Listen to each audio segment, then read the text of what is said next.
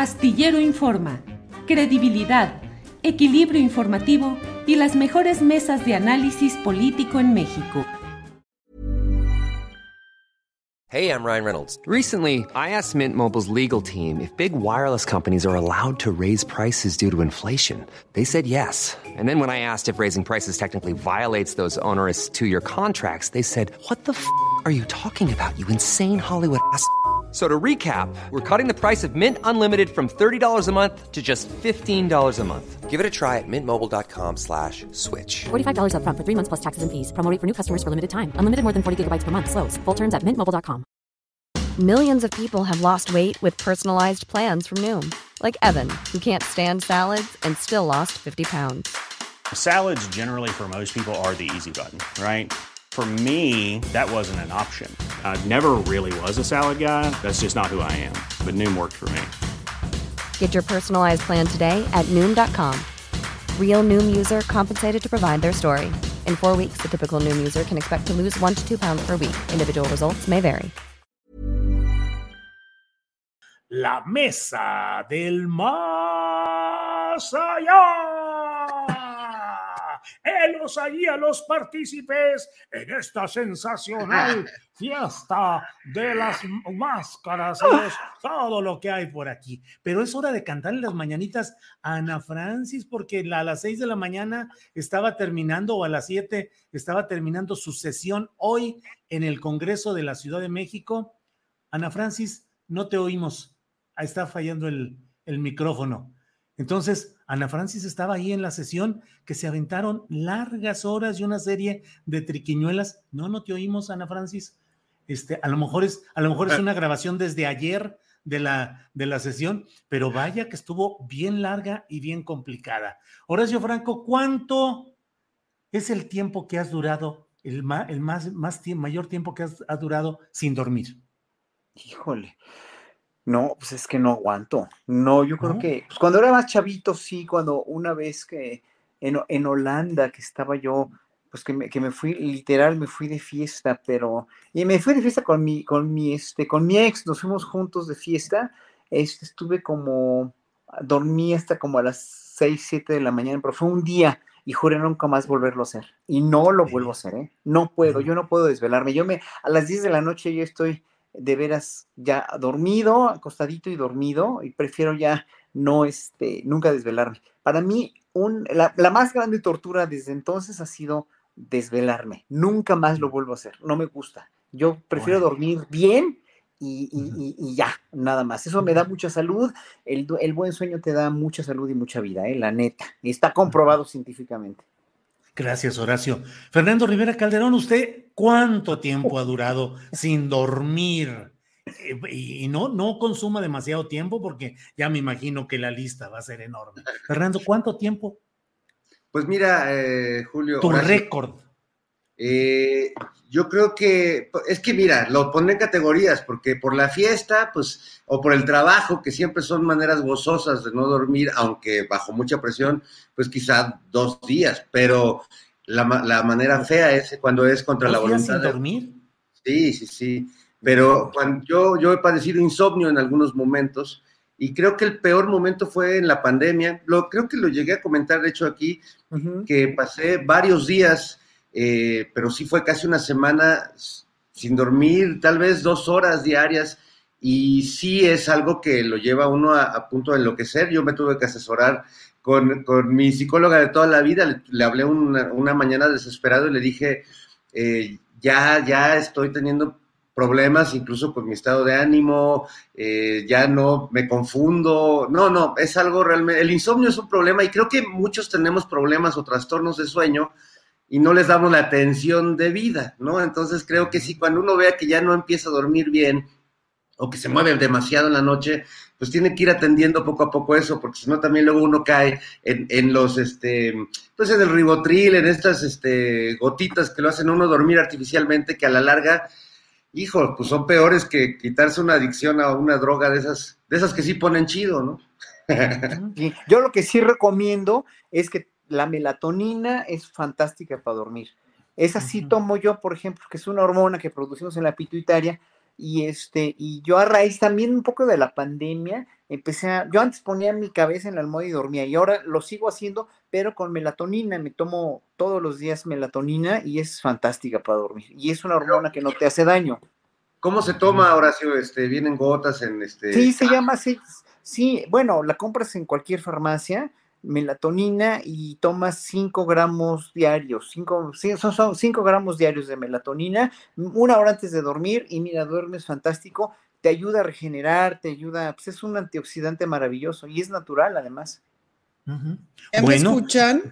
Ya te escuchamos, Ana Francis, la heroína de esta madrugada, de todo esto, de veras qué cosas son las que, las que, las que está uno viendo. Yo ayer me asomé a la página de el Congreso de la Ciudad de México para ver cómo iba esta discusión sobre las reformas al funcionamiento del Instituto Electoral de la Ciudad de México y estaba una secretaria de la mesa directiva hablando a toda velocidad, eh, bla, bla, bla, eh, con, de acuerdo con el señalamiento 17 de la sección. Estaba a la carrera, a la carrera, porque se aventaron, ¿qué? Como 10 horas, Ana Francis, en la lectura de 465 páginas, que fue una triquiñuela absoluta para tratar de reventar la sesión. Pero Ana Francis, ¿cuánto es el tiempo que has durado más sin dormir? ¿Cuál es tu récord?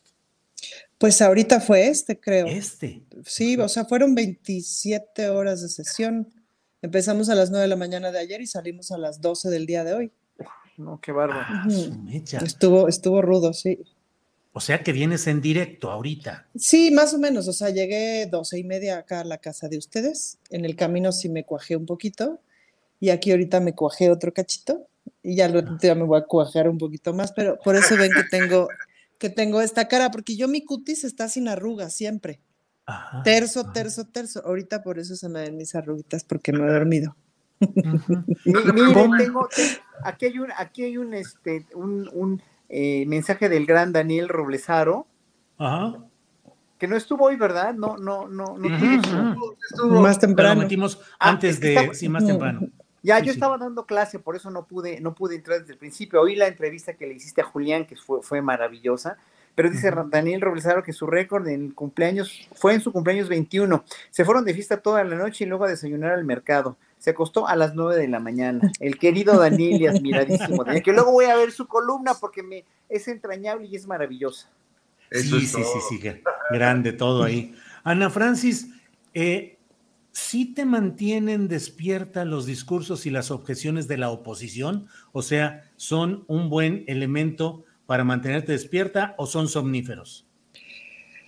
Pues depende, más que los discursos, las estrategias, ¿no? Es decir, porque ayer empezamos con una toma de tribuna, ¿no? Entonces, cuando te toman la tribuna, pues hay que también tomarla tú, porque si no pueden reventar la sesión. O sea, ayer lo que querían era reventar la sesión para que la votación no ocurriera, porque evidentemente íbamos a ganar la votación, porque tenemos mayoría, ¿no? Entonces, hicieron toda la serie de tricuñuelas primero para reventar la sesión. Por ejemplo, se metieron los dos diputados del PRD, se metieron a la cabina de audio a querer bajar la consola, ¿no? El volumen de la consola y tal. Y ahí estábamos a los gritos allá adentro, así de, no, ya sabes. Y este y luego llevaron unas bocinas con micrófonos para hablar cuando no, o sea, porque pues tú tienes tu microfonito ahí en la curul y pues te lo prenden o te lo apagan según diga el presidente. Eh, pero entonces cuando no tenían prendido, pues llevaron unas bocinas y sus propios micrófonos. Y luego hicieron pues esta estrategia de la moción suspensoria, que yo le digo supositoria, de 460 y tantas páginas que había que leer. ¿No? O sea, pidieron que se leyera, lo cual tomó ocho horas. Eh, casi todo lo leyó la secretaria, que es Marce Fuente, la, que es la secretaria de la mesa directiva, que es diputada, pero pues sí le ayudamos. A mí me tocaron leer 50, entonces lo sé todo sobre la constitución de Tabasco, el artículo 46 y el artículo 105 de la constitución de Tabasco, porque eran una serie de jurisprudencias así en copy-paste este, que sumaban las 460 y tantas páginas. Entonces, obvio, pues había que leerlas de... ¿no? Yo quise hacerlo en, el, en, el, en la melodía de, eh, de, de, la obertura de Guillermo Tell, pero no me salió. Así de tan Lo intenté varias veces, lo intenté varias veces, pero no me salió. Este, pero igual me eché 50 páginas, pues, ¿no? Pero sí es bien rudo, si acabas así de, ¿no? Entonces, en realidad lo que entretiene es que tienes que estar a las vivas, porque además en cualquier momento dicen, por favor, rectificación de quórum. Y si te saliste, o sea, tenemos ahí una cafetería, si estás ahí tomando un café, si te estás haciendo pipí, si saliste a echarte tantito aire, no sé qué, pues pélate para adentro, pues. Híjole, Ana Francis. Horacio, ¿cuánto ha sido el tiempo que has durado haciendo qué con mayor amplitud? Es decir, ¿ha habido algún libro que te agarre, que te capture? Y dures 10 horas, 15 horas leyéndolo hasta que terminas o haciendo ejercicio? ¿O cuál ha sido una actividad que te haya obligado a consumir mucho tiempo en desahogarla? Estudiando, cuando era yo jovencito y estaba estudiando, que tenía yo que, afianzar una técnica, porque pues, en la música clásica la técnica tiene que ser depuradísima, exacta, precisa, etcétera, etcétera. Entonces, eh, estudiaba yo ocho nueve horas diarias, así sin parar, y nada más iba al baño y regresaba. Eso es lo máximo que he durado, pero es un desgaste tremendo. Claro, cuando tienes 17 y 18 años, pues lo puedes hacer, ¿no? Porque sí. Y luego los ensayos, también cuando tengo ensayos y estoy dirigiendo, a mí se me va el tiempo como agua y puedo estar tres o cuatro horas hablando, hablando, hablando, hasta que los músicos ya me dicen, por favor, tantito descanso, porque sí, yo mm. sí me clavo mucho. En lo que me encanta, que es dirigir y tocar, soy muy clavado. En todo lo demás, obviamente, pues sí, el ejercicio soy muy clavado, pero el cuerpo también no aguanta, entonces tienes que, dosificarte mucho, nada más, o sea, pues, finalmente. Y leyendo, sí, pero, pero como soy tan activo y siempre me estoy tratando de mover y todo, el hecho de estar leyendo fijamente eh, en un lugar, sí como que me desespero un poquito más. Y por muy absorto que esté con la lectura, sí, obviamente me tengo que mover. Gracias, Horacio. Fernando, el récord de clavarte en alguna actividad que no sea la fiesta, Fernando. Oh, bueno, pues. Este, luego, luego se te vio la cara de pilluelillo. Sí, iba a decir, no, pues nos echamos un reventón de tres días y bla, bla, bla. que hubo un cumpleaños, no, este. mira, recuerdo con, mucho gusto porque hay pocos libros en la vida que uno eh, tenga no solo el tiempo, sino la disposición. Y me acuerdo que cuando leí el ensayo sobre la ceguera de Saramago, desde que abrí, me recuerdo que ha de haber sido un día como, pues qué, como a mediodía, y pues un día laboral y todo, pero yo ya no pude parar y no pude parar, y esa noche recuerdo que no dormí y al otro día, pues eh, hacia la tarde iba ya este, llegando al final del libro, y yo no quería que se acabara y me obsesioné mucho. Eh, pero también recuerdo que cuando era niño mi papá solía llevarme a ver películas y obras de teatro muy largas y el día que más se pasó de lanza, yo tenía como yo creo que unos 11 años, me llevó a ver a los teatros de la UNAM La Orestiada, que es la trilogía de Orestes, que duraba seis horas. Y, pues yo que era un niño muy aplicado y este y pues quería este, ser el orgullo de mi padre, pues me quedé ahí. Me acuerdo que hubo un intermedio de 15 minutos. Me acuerdo que actuaba un actor que se llamaba, se llama Leonardo Daniel, y todos así vestidos de griegos, y el coro griego, y todas, todas las, este, pues, este espíritu trágico, que yo sí la viví como una tragedia, porque decía, que hora se va a acabar esta pinche obra? Ya no soporto a los mm. griegos y a, este, y a Eurípides y a todos los escritores de tragedias. Pero bueno, creo que fue la, la, la clavadez más, más tremenda que tuve, y finalmente no logró que me dejara de gustar el teatro, al contrario. Fíjate, a pesar de todo. Gracias, Fernando. Ana Francis, ¿en qué te has clavado mucho tiempo así que recuerdes y digas, híjole, este es mi récord de permanencia voluntaria en algo? Pues creo que igual que Horacio, ensayando, dirigiendo teatro, o sea, sí de pronto en los montajes te avientas dos semanas metido en el teatro, montando las luces, no sé qué, y, y sí estás como súper clavado y te avientas, o sea, te vas un ratito a dormir el camerino en lo que cuelgan los focos, en lo que afocan, qué sé yo, y luego ya regresas porque tienes que estar viendo por escenas y, tal. Con el, digamos, con la realidad mexicana, tienes el teatro muy pocos días antes del estreno. Y en esos días tienes que ver un montón de cosas, pues, ¿no? Entonces, y, claro, los actores, actrices llegan y ensayan con tu 8 o 10 horas, pero el resto del tiempo tú estás trabajando con toda la demás gente y que si el video y que bla, bla, bla, ¿no? Y ahí, ¡fum! Vale, no hay manera de, o sea, me súper enfoco, ¿no? Gracias, Ana Francis. Mm. Horacio, yo creo que las casas de apuestas deberían de incluir en sus eh, catálogos de juegos de fútbol y de carreras de galgos y quién sabe cuántas cosas, deberían de incluir también algunos episodios políticos que nos tienen aquí en la apuesta. ¿Qué crees, Horacio, que el presidente de la República debe ir o no a la cumbre de las Américas? Está, difícil porque yo creo que está para él mismo, ¿no? Es como una, como una dicotomía, o sea, es que es ver, es verse como líder, eh, en realmente un gran líder político de América Latina.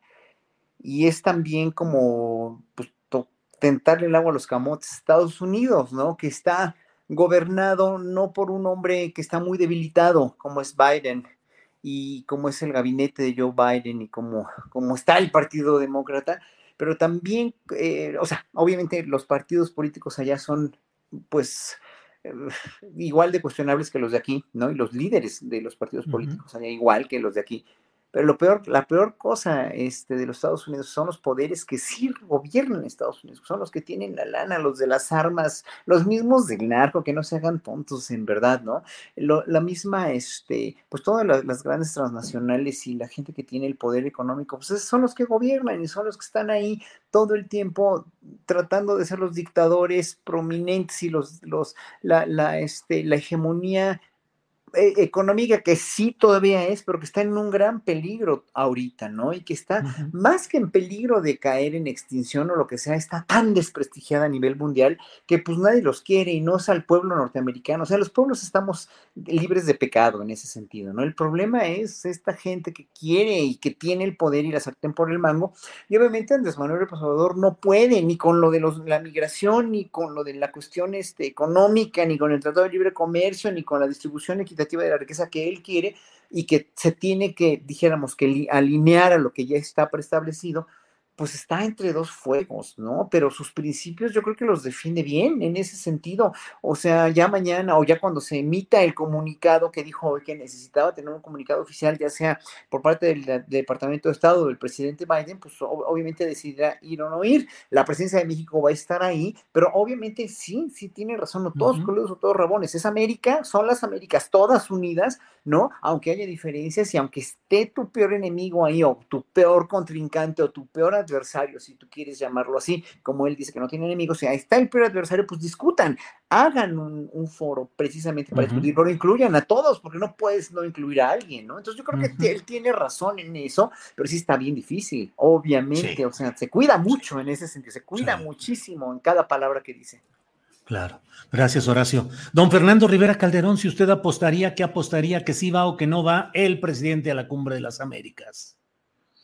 Pues veo, veo difícil que cambie lo que ya él había anunciado. No, no, no tengo registro de que, de que mueva su punto de vista y creo que Estados Unidos no va a invitar a, a los países, a todos los países eh, por lo menos Nicaragua, Venezuela, me parece que no, no estarán invitados. Y con Cuba, pues por más que hagan una concesión o logren mandar un representante, pues ya, ya de, las dos partes, tanto del presidente de Cuba como del presidente de Estados Unidos, pues no hay muchas ganas de, estar eh, juntos en un mismo lugar. Yo, si tuviera que apostar, eh, que, que, no sé si prefiero apostarle a esto a la final de fútbol, este, al Atlas o al Atlas o qué? pues en esta ocasión yo creo que le, voy al Atlas por, este, solidaridad con muchos amigos que, perdieron durante décadas, pero bueno, este yo creo que no va a ir, yo creo que va a mandar un representante. No, era evidente que Estados Unidos no iba a cambiar su postura.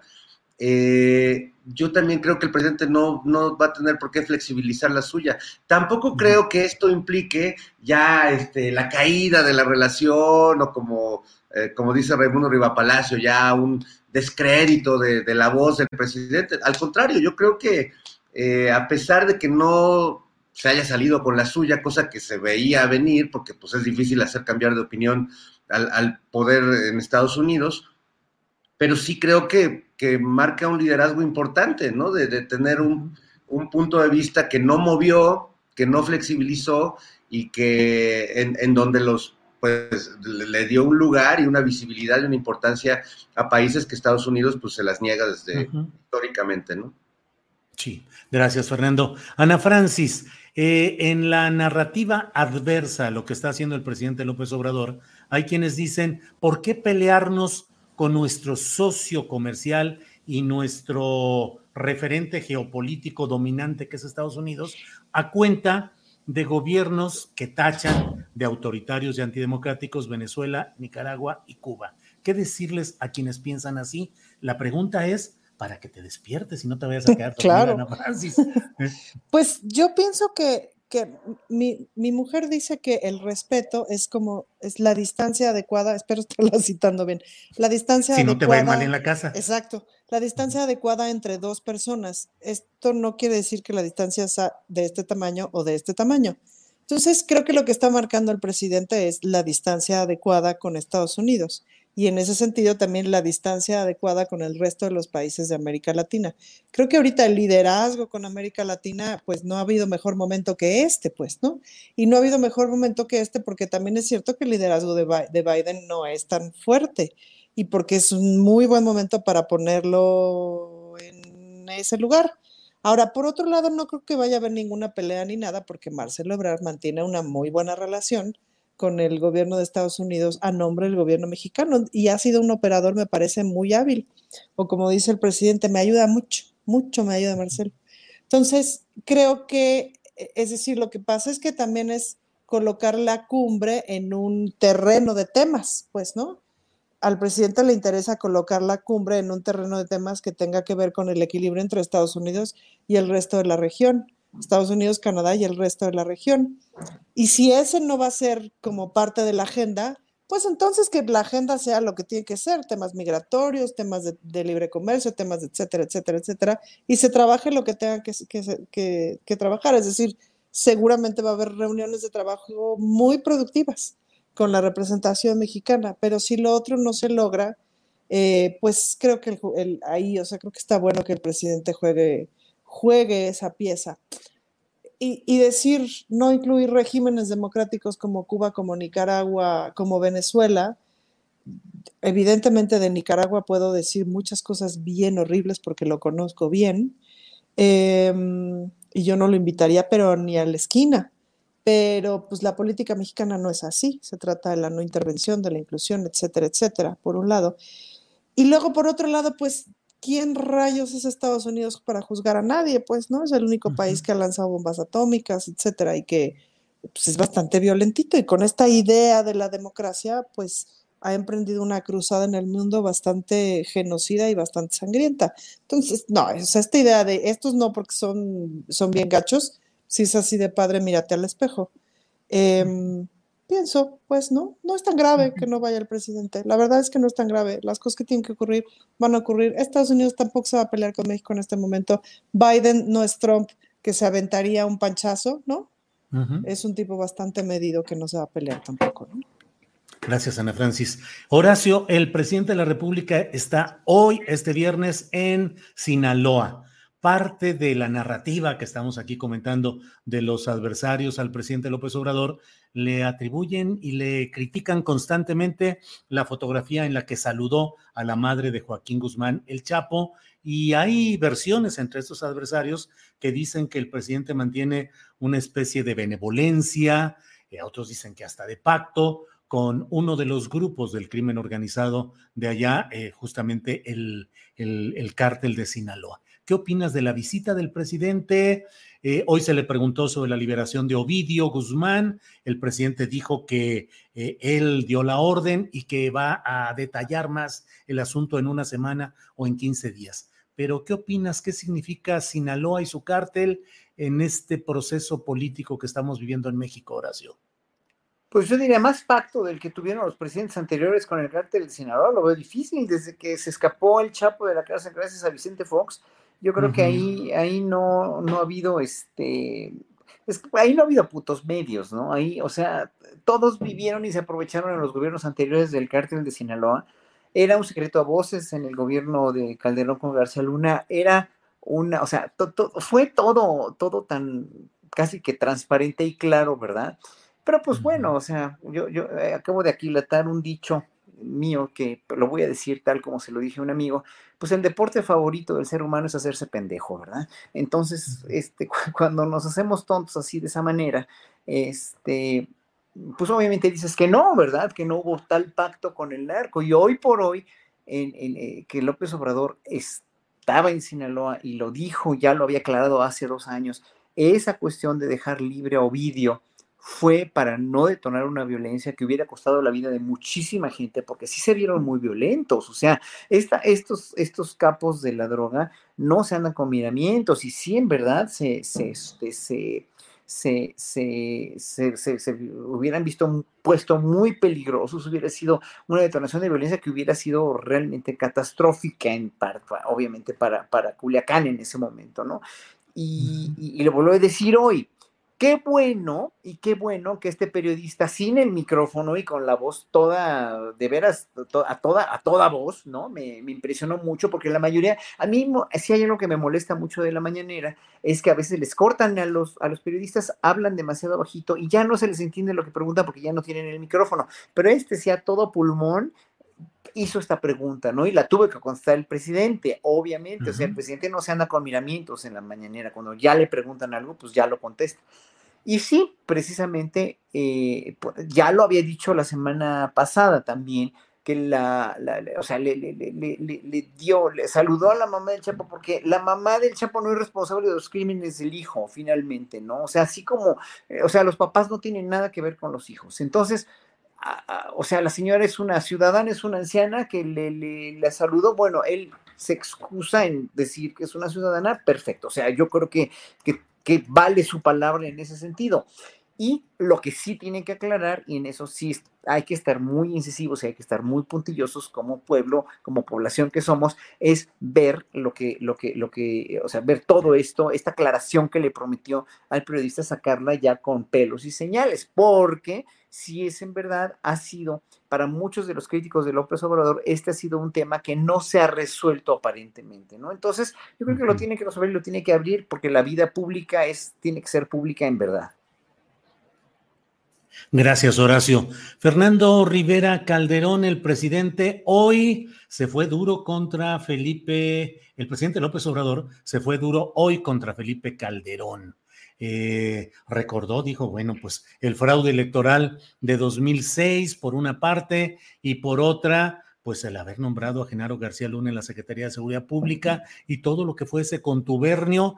Y el presidente fue muy claro en insistir que hay razones y hay motivos que han, se han ido arrastrando, que han ido eh, avanzando en todo este tema. Pero el calderonismo, Fernando, sigue ahí presente. Calderón, Zavala, eh, mi punto de vista, pero ustedes lo dirán mejor, eh, pues es que hay un cinismo de parte de Felipe Calderón, de Margarita Zavala, que salen con una aureola de presunta inocencia, que es hipocresía frente a lo que sucedió durante la administración encabezada por este personaje michoacano, entonces panista, con la compañía de, de Margarita, que fue un factor de acompañamiento político, o sea, no es que ella estuviera simplemente en los pinos ahí eh, cuidando las rosas y las flores del jardín, sino que ella participaba políticamente a un lado, empujando e incluso en, algunas ocasiones coacheando, eh, asistiendo políticamente a Felipe.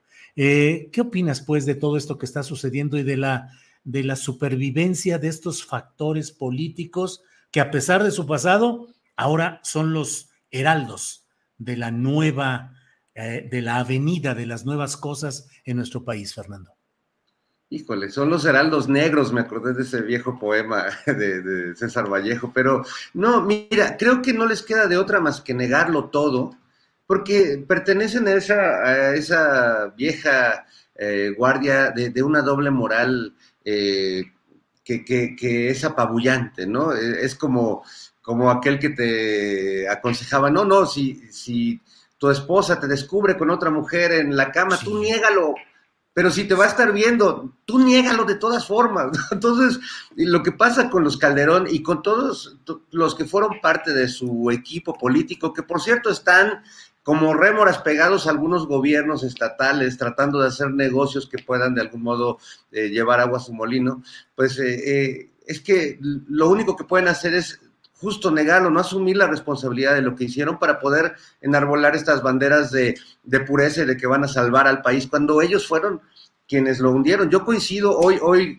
que el presidente digamos que, se calentó hablando del tema, porque vaya que, calienta lo que pasó con este país a partir del gobierno de Felipe Calderón, y pareciera que a muchos se les ha olvidado, ¿no? O, pienso en, personajes como Chumel Torres, que pone la foto de Calderón y diciendo, a sus órdenes, jefe, ¿no? Usted de la orden y salimos a, a seguir matando este, narcotraficantes.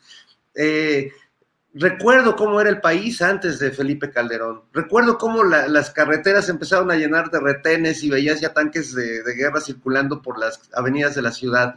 Eh, recuerdo cómo todos los ciudadanos durante su régimen nos volvimos objeto de sospecha y cómo eh, emprendió una guerra punitiva sin estrategia y asociado él sí a un cártel con muchas pruebas y con eh, funcionarios detenidos en Estados Unidos.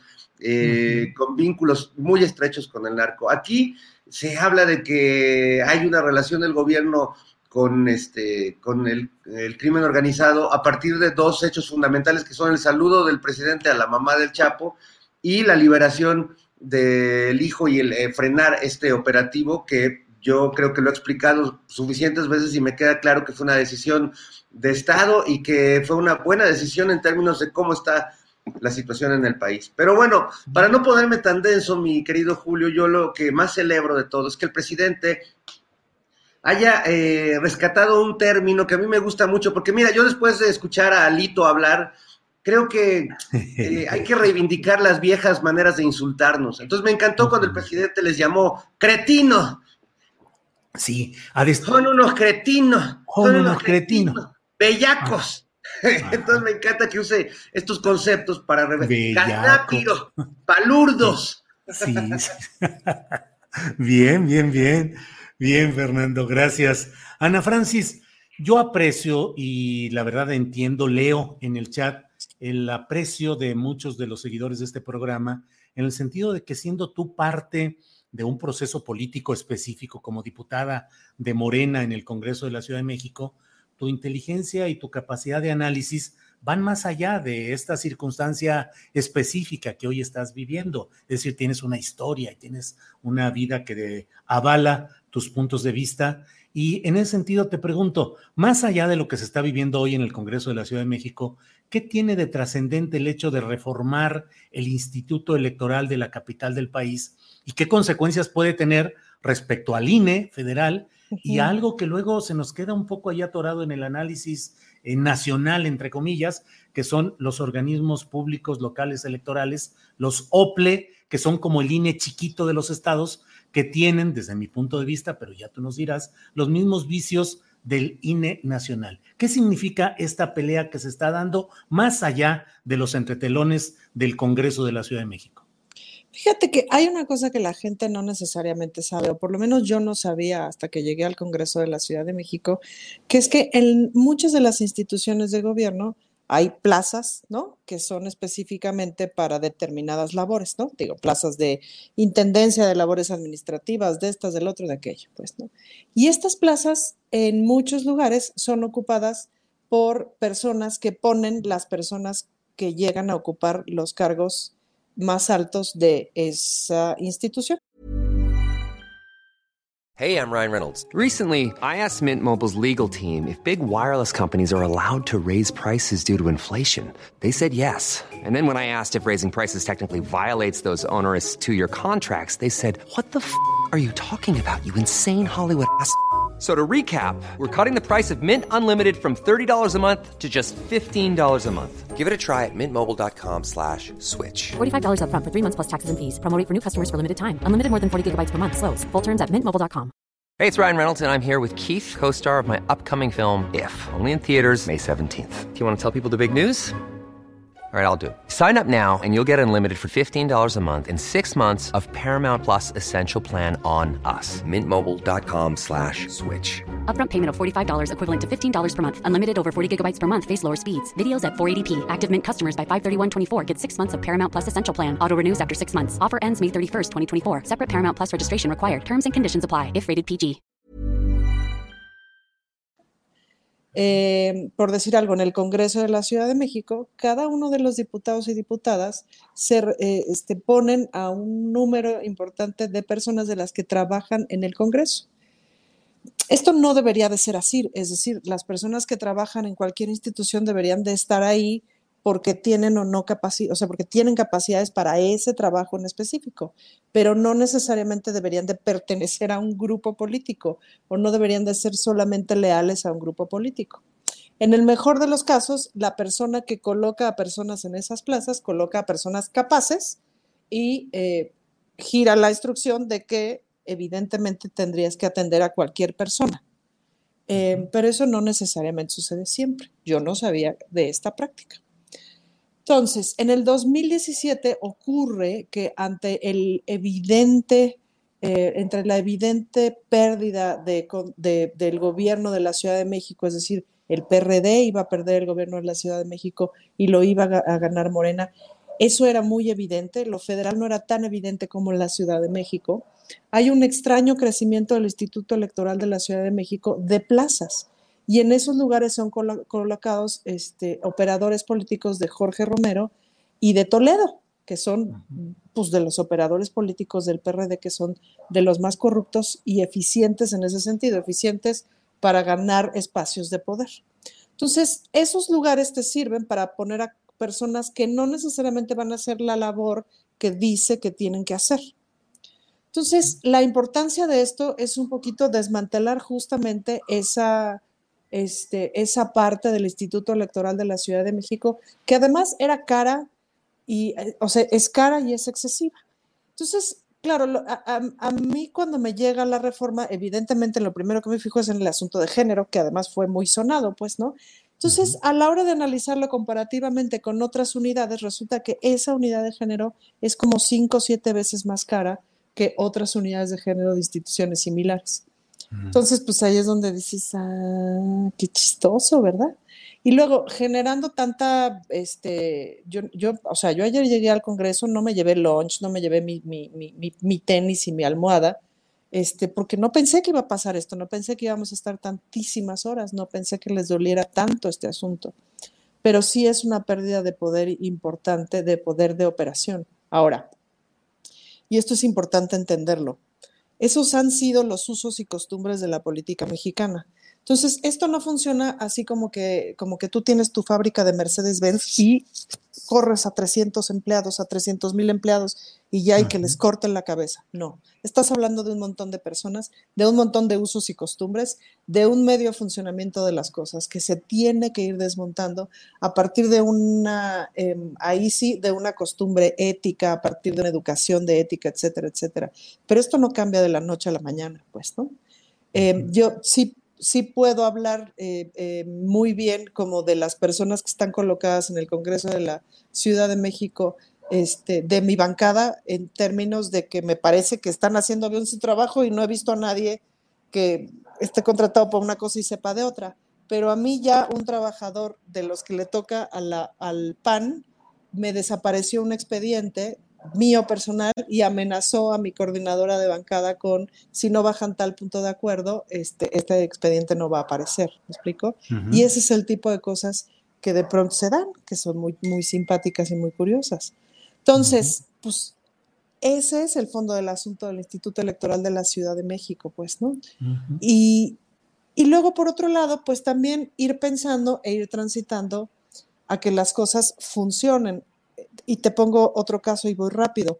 Una maestra que, está, que hemos estado acompañando, que resulta maestra de escuela, que resulta que el director de la escuela la acosaba. Entonces, ella lo que estaba buscando, entre otras cosas, pues era que la cambiaran de escuela. Entonces, el órgano interno de control o, el reglamento, digamos, de la SEP lo que le dice es que tiene que acudir al órgano interno de control, que es una especie de órgano de justicia, a que le resuelva el problema. Pero eso ya, ya venía dos años y no le resolvían y no le resolvían hasta que finalmente accionamos por otro lado y ya la cambiaron de escuela. Pero lo que en realidad debería de haber pasado es que ella debió de haber ido a la fiscalía este, al Ministerio Público, etcétera, presentar una denuncia y tal. Es decir, la institución eh, macro, digamos, tendría que, tendría que funcionar también para eso.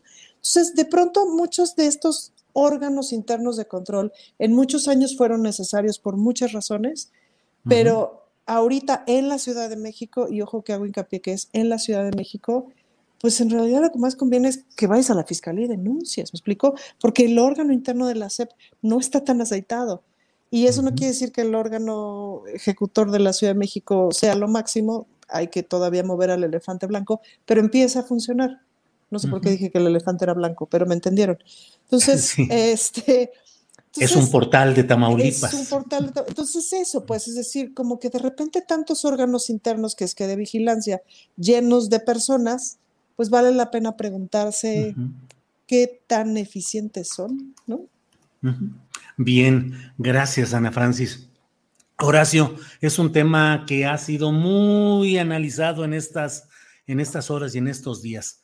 Pero, ¿qué opinar sobre el personaje Alejandro Moreno Cárdenas, conocido como Alito, y su colección de nada musicales audiograbaciones, Horacio? Mira, aparte de lo vulgar, aparte de lo agresivo, aparte de lo lesivo, aparte de lo bajo, aparte de todo, eh, pues es el, detonador de una decadencia ya, de una muerte anunciada del PRI, ¿no? El, PRI tuvo un, un, eh, un, nacimiento promisorio en los años 30, ¿no? Eh, el PRI tuvo una función para la cual, por la cual y con la cual México creció. México llegó a un punto sí, un punto cúspide en su crecimiento, en la repartición no tan equitativa, pero sí en la repartición o la generación, más que repartición, fíjate, ¿eh? más que repartición, en la generación de riqueza, ¿no? Eh, y luego, eh, pues vino la debacle ya del PRI después de López Mateos con Díaz Ordaz, Echeverría, López Portillo, se fueron cada vez corrompiendo más al, al, quedarse en el poder tantos años, ¿no? Eso le pasa al PRI, le pasa a cualquier partido que se quede tantos años en el poder y que no haya ninguna otra opción o que le hayan bloqueado a otros partidos la opción, ¿no? Eh, por muy de izquierda que se haya, o de centro izquierda que se haya este, eh, proclamado el PRI en los años 60 y 70 o 50 a 70, pues obviamente, pues mira, el gobierno de Nicaragua, como bien lo decía Ana Francis, es un partido, es un gobierno de izquierda y mira el horror que es, ¿no? Como partido de izquierda. Aquí no tiene que ver ni izquierdas ni derechas, sino tiene que ver el tiempo que un partido o que, un, que una misma ideología o que un mismo sistema está en el gobierno, ¿no? Desde entonces, y yo sé por, por, fuentes fidedignas que convivieron con gente como López Mateos, que era un, jefe un muy buen presidente, ¿no? En el sentido ya eh, del máximo prismo, pero pues que era un gran mujeriego, ¿no? Y tiene una vida muy, mucho, muy frívola. Yo lo sé de fuentes directas, ¿no? También de fuentes directas sé que, este, por ejemplo, este Miguel Alemán en los 50, ¿no? Hacía hacía este, eh, bacanales y orgías con las vedettes, con Lilia Prado, con la chula, chula Prieto y con todas estas así, en, una fuente, en su casa de las lomas, en una fuente con champaña, ¿no? Y se bañaban todas ahí encueradas con los políticos y con toda la, prominencia política. O sea, estas cuestiones de seres humanos y de, y de machos mexicanos también y las vulgaridades que puedas, con las que puedas hablar y con las que puedas decir las cosas, pues son, son ya, eh, han sido una cuestión desde siempre, ¿no? No, no dudo, también tampoco dudo del, de Benito Juárez o de cualquiera de ellos a decir sus leperadas y todo lo que quieras y mandes. La cuestión es que cuando tienes ya un partido en decadencia como, como, como este y eres un líder que te cachan con esto, de la manera que haya sido, ¿eh? pero bueno, ahí la, gobernadora Sansores lo tendría que aclarar, yo creo que ella lo tiene que aclarar de dónde sacó estos audios, yo creo que tiene que ser clara ella también, porque la vida pública tiene que ser más pública, otra vez, ¿no? Y, y, el, y el, el, hecho de haber sacado estos audios que finalmente, pues sí, si quieren, obviamente han hecho un daño enorme al PRI más de lo que él mismo se hizo, porque el PRI ya estaba dañado por todas las acciones del PRI, pero la cuestión es que con estas con estos audios que sacó la gobernadora Sansores, yo creo que ahí, eh, eh, pues Alito ya se, se, se dejó ver cómo es, ¿no? Y lo peor, el más escandaloso, pues es esto donde amenaza, o más bien donde, donde, donde le quiere dar, este, yo esa palabra a mí me, da terror, pero bueno, este, donde quiere este, matar de hambre a, periodistas, ¿no? Y etcétera, etcétera, con estas vulgaridades y con esta manera de hablar que me recuerda mucho a, a Cabo en la CIF con, con Mario Marín, que son verdaderamente ya no de, no de, de de, de, líderes sociales o de líderes o de gente, es que son, son, son es verdaderamente de, de gente de la mafia muy baja, ¿no? Porque yo conozco gente que no tiene educación, que no tiene escolaridad, que no ni educación, ni, ni, ni, cultura, ni escolaridad. Esas son tres cosas diferentes que no tienen nada que ver. Pero conozco gente que no tiene escolaridad y que no tiene tanta educación eh, aparentemente ya habla mucho mejor que esta gente, con mucha más decencia, ¿no? Y hablo de la decencia no de, de, las palabras que uses, sino hablo de la decencia de, cómo usas esas palabras, en el contexto en el que usas esas palabras. Si el contexto de Alito diciendo todo esto es malévolo, es maléfico, es en verdad un contexto lamentable, deplorable, terrible, donde, donde, donde dices, bueno, pues si existe en manos de, de quién está ese partido, pues obviamente merece que se que, que, que, merece de verdad, de verdad fenecer de una manera ya lo más digna posible y lo antes posible, como cuando oyes hablar también a, los del PRD, no me acuerdo quién dijo, este, no sé si fue Godoy o alguien de, ellos, ¿no? Que, este, que el PRD iba a ganar las seis gubernaturas, ¿no? Cuando ves esa insensatez, bueno, ya digo, ya ni cómo ayudarlos, pero bueno, eh, también al PRI, también al PRI. Y, bueno, pues el PAN no anda, no canta mal las rancheras con las declaraciones que hace Marco Cortés y todo, y entonces pues no tenemos, ¿no? Y luego Movimiento Ciudadano con estas acciones que, que, hacen y con todo, o sea, no, no hay, no hay ni, ni, a cuál irle, ¿no? Obviamente Morena no es perfecto, pero pues yo no veo otra opción más digna de, para ganar las elecciones a gobernadores que esta, eh, que este partido, ¿no? Por muy en desacuerdo que podamos estar con muchas de las cosas que, que pasan dentro de Morena. Gracias, Horacio. Gracias, Horacio Franco. Fernando Rivera Calderón, la, mm, digo, eh, lo que nos dice ahorita eh, Horacio me lleva a plantear algo que en una mesa de, esta semana, con mesa de periodistas, eh, quedamos incluso de platicarlo para una siguiente, que es la pregunta de decirnos, ¿de veras desaparece el PRI o se recicla en buena parte de Morena? Bueno, se, recicla no solo en Morena, pues la debacle del PRI pues ha sido una diáspora donde todos se han agarrado de lo que han podido y ahora vemos expriistas pues disfrazados de panistas y de morenistas y de seguidores de López Obrador. En fin, yo lo que sí creo es que quizás más que su extinción o su reciclaje por completo, pues estamos atestiguando un momento de decadencia verdaderamente este, notable. Y, pienso que así como, como el emperador Nerón, eh, pues representa esa decadencia del imperio romano y, quemó la ciudad y veía arder todo mientras este, se reía a carcajadas. Bueno, pues yo creo que Alito es como el emperador Nerón, porque eh, está atestiguando la decadencia de su reino, de su imperio, pero al mismo tiempo profiriendo una cantidad de, barbaridades que, no solo lo describen a él, eh, sino que describen una manera de pensar de, un viejo sistema, porque la verdad es que eh, así como se expresa Alito y así como piensa Alito, también piensan los panistas y también piensan muchos de la vieja guardia que están incluso adentro del partido en el poder o cercanos al poder de, presidencial. Este, entonces yo, yo sí creo ahí que, es, un, es un caso de estudio, ¿no? Donde el machismo, la prepotencia, la, soberbia, ah, eh, eh, ahora sí que así como, como unos compran bots, pues Alito tiene bots como, como en el alma, ¿no? Como que le sostienen un ego que, que, está tan, tan endeble como su cara este, con Botox, es decir, eh, son personajes que no, que, carecen de, de, ciertos factores que no, no, entiendo cómo terminan haciendo política, pero claro, representan a esa, a esa vieja política, pese a que Alito se presuma como de las juventudes priistas, casi casi, o sea, de, las nuevas generaciones, pues sigue teniendo todo este pensamiento eh, completamente ortodoxo, anquilosado. Y bueno, esta estas frases, más allá de lo vulgar que pueda llegar a ser, eh, las frases sobre los periodistas y sobre matarlos de hambre o dejar que se mueran de hambre, pues me parece que también no solo representa la voz de Alito, sino la voz de un sistema que pues se la pasó maiciando a la prensa durante décadas y haciendo que escribieran o que no escribieran lo que, lo que ellos quisieran. Y bueno, pues no entienden que, que esas cosas están cambiando y que difícilmente van a volver a ser como eran antes. Gracias, Fernando. Ana Francis, que... Espera, cara de Alito. Como dice Arturo Cano, Botox por Botox, que esa es la consigna de este hombre, Botox por Botox. Ana Francis, ¿qué reflexiones filosóficas, poéticas, espirituales te provoca el personaje Alito Moreno, por un lado y por otro? Si crees que el prismo que dice Juan Becerra Acosta, dice el prismo ni se crea, ni se eh, extermina, ni se extingue, solo se transforma. Si crees que en alguna parte de Morena ese prismo está reinserto y prosperando. Ana Francis.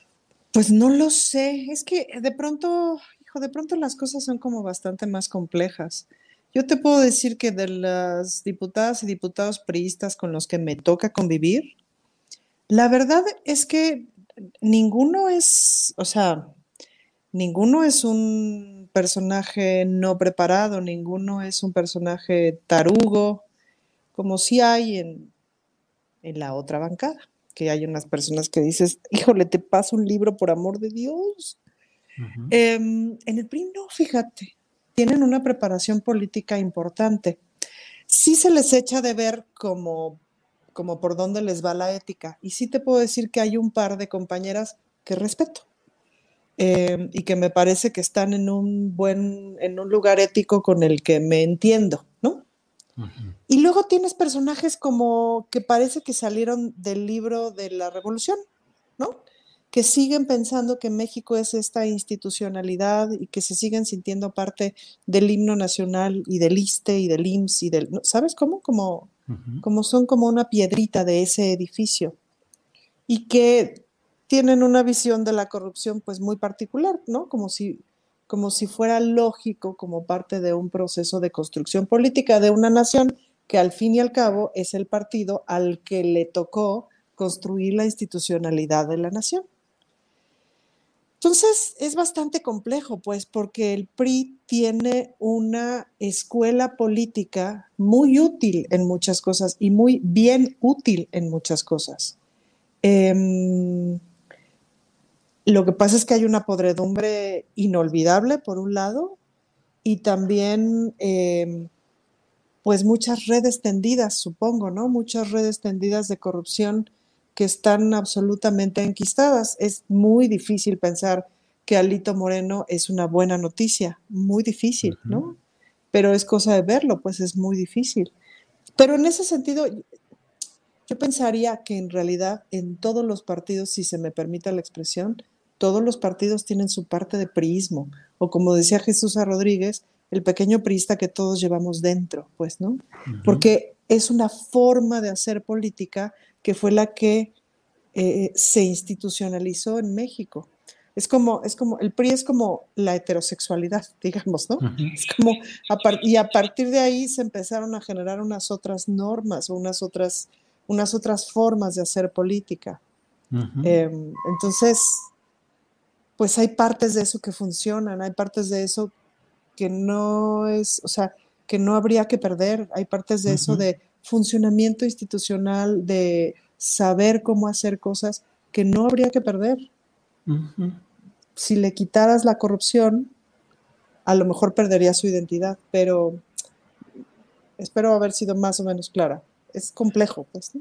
Sí, sí, sí, es complejo y ya en otra ocasión a ver si platicamos de eso, Ana Francis, de cómo, de preguntarte si antes de entrar a conocer la entraña de la vida mm. política, pensabas igual o si el conocimiento directo te fue haciendo cambiar y te fue... Totalmente, totalmente. totalmente. Ya creo que podemos dedicarle un buen mm. rato a eso en nuestra próxima emisión porque resulta que ha llegado la hora cuchi cuchi de decirle al canal 22 gracias por habernos permitido estar por aquí. Gracias canal 22 desde la mesa del más allá, con el Botox por Botox que hace Ana Francis Moore, con las caras que hace Horacio Franco, con las que yo también hago y con este alebrije que pone aquí Fernando Rivera Calderón. Gracias, Canal 22. Nos veremos pronto, amiguitos. Adiós. Bueno, pues seguimos adelante. Gracias, Ana Francis. Esa es una cosa que podemos un día ir viendo con más eh, detalle. Horacio, eh, pues llegamos a esta parte en la que seguimos en nuestro canal de YouTube, pero yo creo que es momento de ver postrecito lo que tú desees agregar, en la reflexión dulce o amarga en estos peculiares postres de este programa, Horacio. No, ya me corrigieron, no fue, no fue Leonel Godoy que dijo, pues Leonel Godoy es del, de Morena, el que dijo esto de, de, que el PRD iba a ganar, ¿no? En las gubernaturas.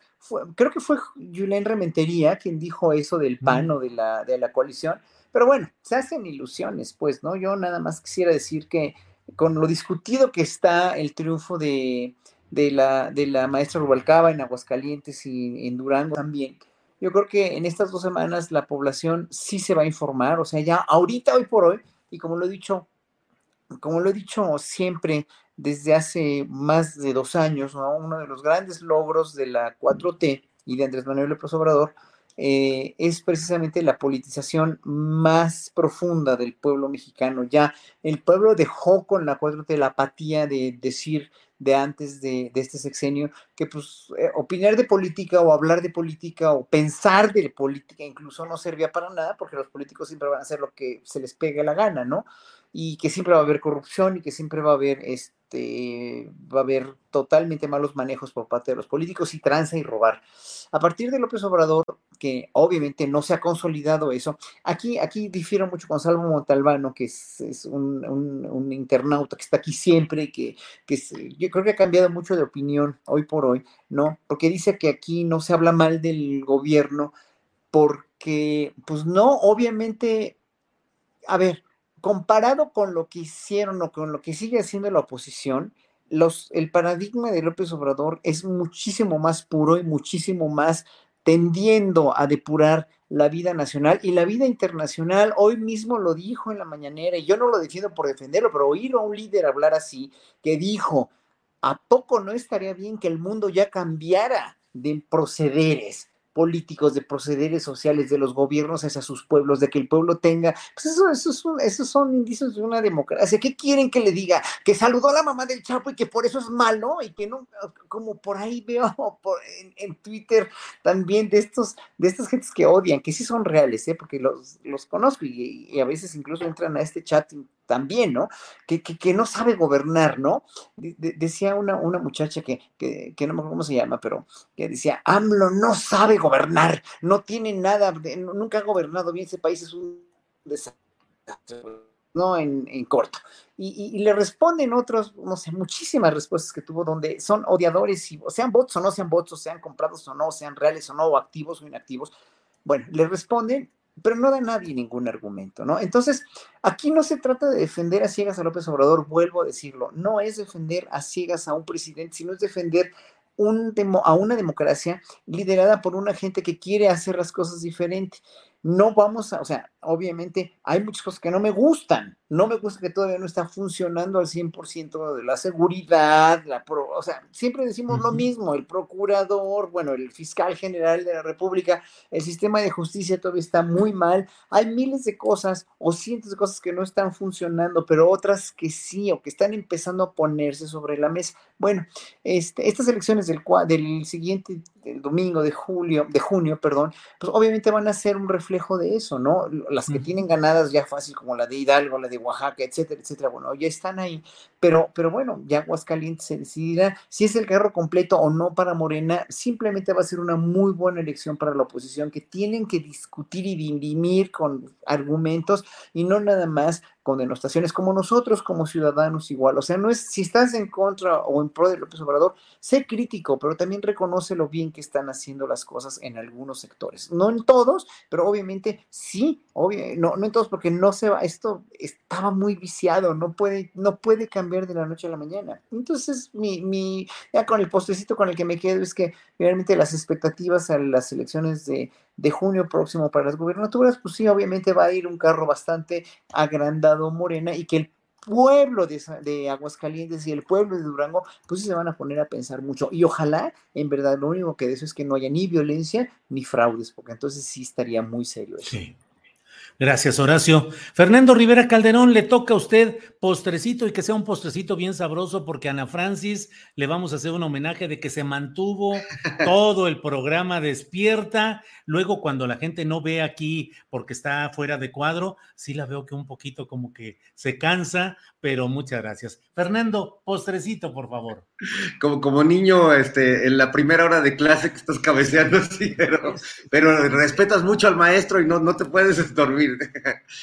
Este, no, pues bueno, yo, yo, la verdad me sorprende lo que dice Horacio, porque la verdad yo sí, yo sí defiendo a ciegas a mi Mesías. Eh, eh, estoy esperando lo que dicte cada día para ver qué hago es como, como los horóscopos hace 20 años, en los 80, ahora yo veo la mañanera y digo, ah, ya, mi Mesías ha dicho que haga esto y hago, nos dicta los sketches de, Operación Mamut, me dicta lo que digo en este programa y pues básicamente yo me, la paso esperando su señal, por eso tengo mi muñequita, mi piñatita que me compré en el mercado de Coyoacán, que también este, le tengo un altar y le rezo porque pues, porque Mesías. Mesías, Mesías. Bueno, pero ese no era el postrecito, ese nada más era una aclaración, porque yo, yo sí, este, yo sí soy así, ya saben. Perdón, perdón por ser así. Oigan, eh, creo que así como le vamos a hacer hoy su homenaje a Ana Francis, también quiero rendirle tributo a, dos actrices que también recibieron homenaje esta semana, que es la maestra Luisa Huertas, que ayer justamente mm. Ana Francis le, entregaron eh, la medalla al mérito artístico por ser una gran actriz, una, una maestra entrañable y un ser humano maravilloso, siempre comprometido con las mejores causas, no solo de su gremio, sino también del país. Así que yo desde aquí le mando un gran abrazo a la querida Luisa Huertas, que de veras es un ejemplo a seguir y también ayer eh, cerré temporada en Me Canso Ganso, no solo hablar mucho de lo que pasa en el programa, pero ayer eh, cerramos temporada con Elsa Aguirre, que también es pues de mm. nuestras últimas grandes divas del cine nacional. Y de veras les recomiendo que busque este el programa en YouTube, fue un programa muy hermoso, muy entrañable y al final pues nos pusimos a cantar el bolero de cómo fue y la verdad es que creo que ha sido de los momentos más bonitos que he vivido en la televisión eh, y, quisiera compartírselos, así que a ratito se los, se los pongo ahí el link, pero bueno, mandarle un saludo a esas grandes eh, actrices que siguen contándonos historias y ahí sí, Ana Francis pues sigue siendo una gran actriz que nos sigue contando historias, pero ahora en un teatro mucho más rudo, mi querida. Gracias, Fernando. Ana Francis, postrecito que no diga que no sea de postrecito, Ana Francis. Mi postrecito el día de hoy es un servicio a la comunidad, Julio, porque el otro día vi una entrevista que anda por ahí, busquen la que está interesante, donde entrevistan a la jefa de gobierno, García Harfush, y a, y a la fiscal, este, los conductores de Milenio. Entonces es una entrevista que está padre, pero ahí me di cuenta de que los conductores de Milenio no saben lo que son las lunas. Y si no lo saben es porque claramente no se está comunicando bien, no porque los conductores de Milenio, este, en fin. Pero las lunas son esos espacios en donde cualquier mujer en una circunstancia de violencia intrafamiliar puede ir eh, y pedir asesoría, ayuda legal, ayuda psicológica, incluso podría tener un apoyo económico para salir de una circunstancia de violencia, acompañamiento si necesita denunciar, a lo mejor no necesita denunciar, a lo mejor no más necesita porras, en fin, pero la metodología que usan ahí es una metodología muy buena de prevención del feminicidio y luego la gente no sabe que existen y de veras son muy buenos espacios. Y en cada alcaldía hay por lo menos una, en algunas hay dos. Si ustedes buscan Lunas Ciudad de México, Lunas CDMX, Lunas Secretaría de las Mujeres de la Ciudad de México, ahí le salen las direcciones y tal. Y ojalá todo mundo colabore a pasar ese chisme, porque a mi amiga la acaban de hacer el marido, no sé qué, no sé qué, llévala a la luna. Pero es que no sé qué, y el hermano viene, llévala a la luna. Pero es que no sabe qué hacer y sus hijos, llévala a la luna. Me explico así, como lea el libro, llévala a la luna. Entonces, ojalá me ayuden a pasar ese chisme, porque es una buena institución y ayuda un montón. Bueno, y ya. Bueno, pues Horacio Franco, gracias y buenas tardes. Buenas tardes a todos, un abrazo a todos. Felicidades por la columna astillero, querido. Felicidades. Sí, gracias. Bravo. Muchas bravo. Un aplauso por el pie para el maestro de veras. ¿eh? Bravo. Gracias, Horacio. Fernando Rivera Calderón, gracias y buenas tardes. Gracias, Julio. Gracias, Ana, Horacio, y felicidades por esa carrera. Eres un periodista entre dos, entre dos milenios entre siglos, así que felicidades por ese, increíble trabajo y por, por, tanta constancia. Aquí hasta Perucho te manda a saludar. Perucho, mira, Perucho, por favor, Perucho, Perucho, bien, bien, bien. gracias, gracias, Fernando y Perucho. Ana Francis, gracias, gracias por haber estado, que yo sé lo difícil que es luego ya en este tramo final aguantarse cuando ya está uno con ganas de descansar. Gracias, Ana Francis. Muchas gracias, los quiero amigos. Hasta luego. Bye, Gracias. Bye. Hi, I'm Daniel, founder of Pretty Litter. Did you know cats tend to hide symptoms of sickness and pain? I learned this the hard way after losing my cat, Gingy. So I created Pretty Litter, a health monitoring litter that helps detect early signs of illness by changing colors, saving you money and potentially your cat's life. Pretty Litter is veterinarian developed, and it's the easiest way to keep tabs on your fur baby's health right at home. Go to prettylitter.com and use code ACAST for 20% off your first order and a free cat toy. Terms and conditions apply. See site for details. Hey, it's Paige DeSorbo from Giggly Squad. High quality fashion without the price tag? Say hello to Quince. I'm snagging high end essentials like cozy cashmere sweaters, sleek leather jackets, fine jewelry, and so much more. With Quince being 50 to 80% less than similar brands and they partner with factories that prioritize safe ethical and responsible manufacturing. I love that. Luxury quality within reach. Go to quince.com slash style to get free shipping and 365 day returns on your next order. quince.com slash style. Para que te enteres del próximo noticiero suscríbete y dale follow en apple spotify amazon music Google o donde sea que escuches podcast. Te invitamos a visitar nuestra página julioastillero.com.